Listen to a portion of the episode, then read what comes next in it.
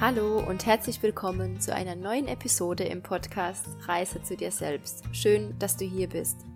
Ja, die heutige Folge ist ein bisschen anders als die normalen Folgen, aber ich möchte einfach heute etwas mit dir teilen, was mich in letzter Zeit sehr bewegt und das ist das Thema Dankbarkeit.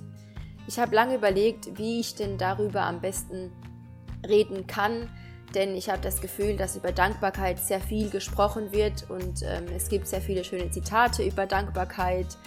Ähm, wir, mal, wir schreiben uns auf, wofür wir dankbar sind am Tag und das ist auch ganz alles wichtig, aber oft habe ich das Gefühl, es fehlt die Tiefe. Und ich bin derzeit einfach so dankbar, hier zu sein, diese Reise machen zu können, hier nun auf Lombok zu sein in diesem Moment. Ich kann die Sonne, die Wärme genießen, das Meer, die Strände, die Natur. Und ich habe so ein tiefes Gefühl von Dankbarkeit und weiß aber nicht, wie ich das nach außen ausdrücken soll, authentisch sozusagen, dass es nicht nach dieser typischen Dankbarkeitsfloskel klingt. Und ich möchte da einfach deshalb etwas mit dir teilen, denn heute habe ich mir die Zeit genommen und habe einfach mal drauf losgeschrieben. Und als ich fertig war mit dem Schreiben, dachte ich, okay, das ist, was ich teilen möchte. Und das ist eine Begebenheit von einem Tag, von einem Abend, den wir diese Woche erlebt haben, vor ein paar Tagen. Und ähm, ja, das ist einfach eine Begebenheit aus meinem Herzen, dass ich gerade hier in mein äh, Journal geschrieben habe. Und ich möchte einfach die Zeilen, die ich gerade aus meinem Herz rausgeschrieben habe, mit dir teilen. Also bleib dran und sei gespannt.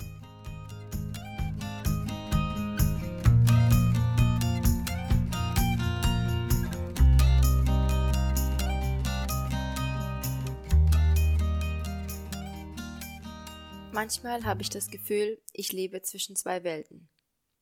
Die Welt hier ist materialistisch gesehen arm. Vor kurzem haben wir eine indonesische Familie kennengelernt, die Eltern gerade mal so alt wie wir. Eltern von zwei kleinen Jungen, einer acht Jahre alt, einer zweieinhalb Jahre alt. Die vier leben in einer Hütte am Strand.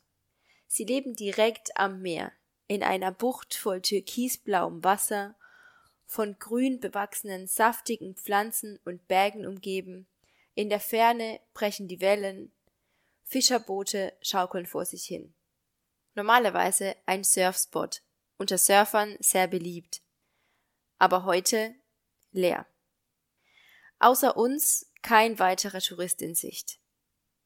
Leben direkt am Meer, jeden Morgen aufwachen, mit dem Rauschen der Wellen, dem Grün der Natur und dem strahlend blauen Himmel.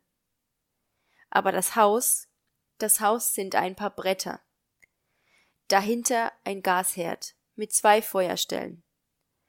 Ein kleiner Wasserhahn auf dem Boden, circa 30 Zentimeter vom Boden entfernt, aus dem frisches Wasser kommt.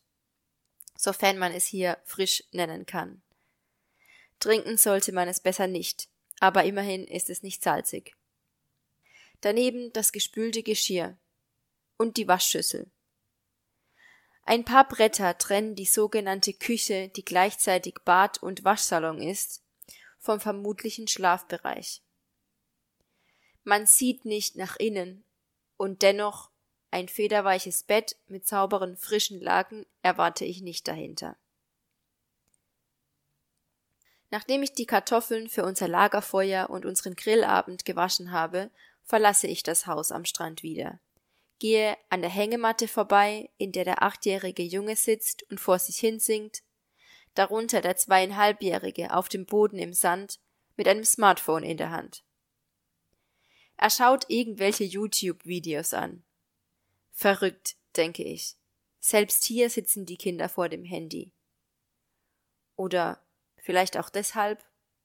Fernseher, Computer, Spielzeug, Spiele habe ich keine gesehen.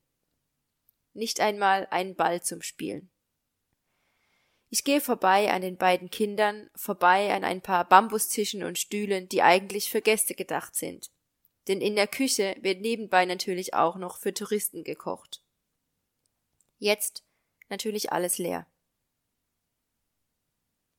Wir wickeln die Kartoffeln und anderes Gemüse, das wir mitgebracht haben, in Alufolie ein und werfen es in die Glut. Antuk, der indonesische Vater, gerade mal 30 Jahre alt, legt einen Rost über die beiden Steinplatten, die die Feuerstelle begrenzen, um darauf das Hähnchen zu grillen. Ich setze mich wieder ans Feuer und wir trinken gemeinsam mit Antuk und ein paar anderen Reisenden ein Bier, spielen Gitarre, singen und drehen gelegentlich die Kartoffeln und das darüber vor sich hin grillende Hähnchen um. Ich schaue in den Himmel, sehe die Sterne über mir, höre ein paar Meter entfernt in der Dunkelheit die Wellen am Ufer brechen und denke mir für einen Moment Life Goal. Mit so wenig kann man glücklich sein. Was für ein Reichtum. Am Strand von Lombok sitzen, bei Gitarrenmusik unterm Sternenhimmel. Eine Hütte am Strand, ein Bier in der Hand, Lagerfeuer und Gitarrenmusik.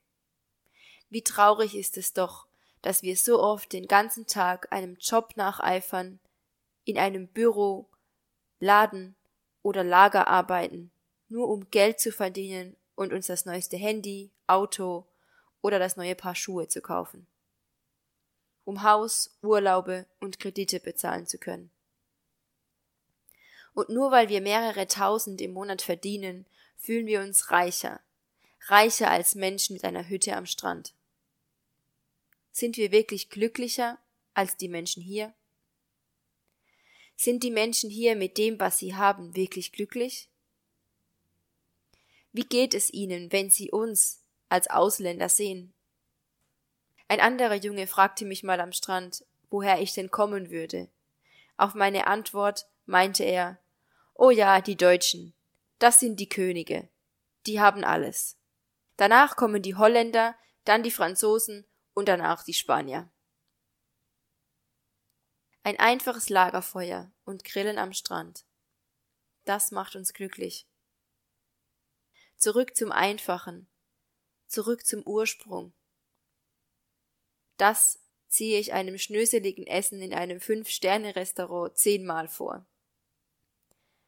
Aber nur, weil ich weiß, ich darf danach wieder in mein schönes weiches Bett. Mit Federkissen und sauberem weißen Laken. Nur weil ich weiß, wenn ich möchte, kann ich jederzeit wieder zurück in das, wo ich herkomme. Was ist denn nun besser? frage ich mich. Wer ist wirklich reicher? Die Familie in der Hütte am paradiesischen Strand, die mit so wenig glücklich zu sein scheint.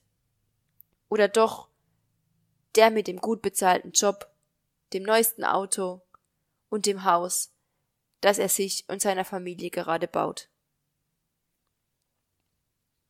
Und während ich beide Extreme miteinander vergleiche und mir überlege, was ich für mich bevorzugen würde, wird mir eines plötzlich bewusst.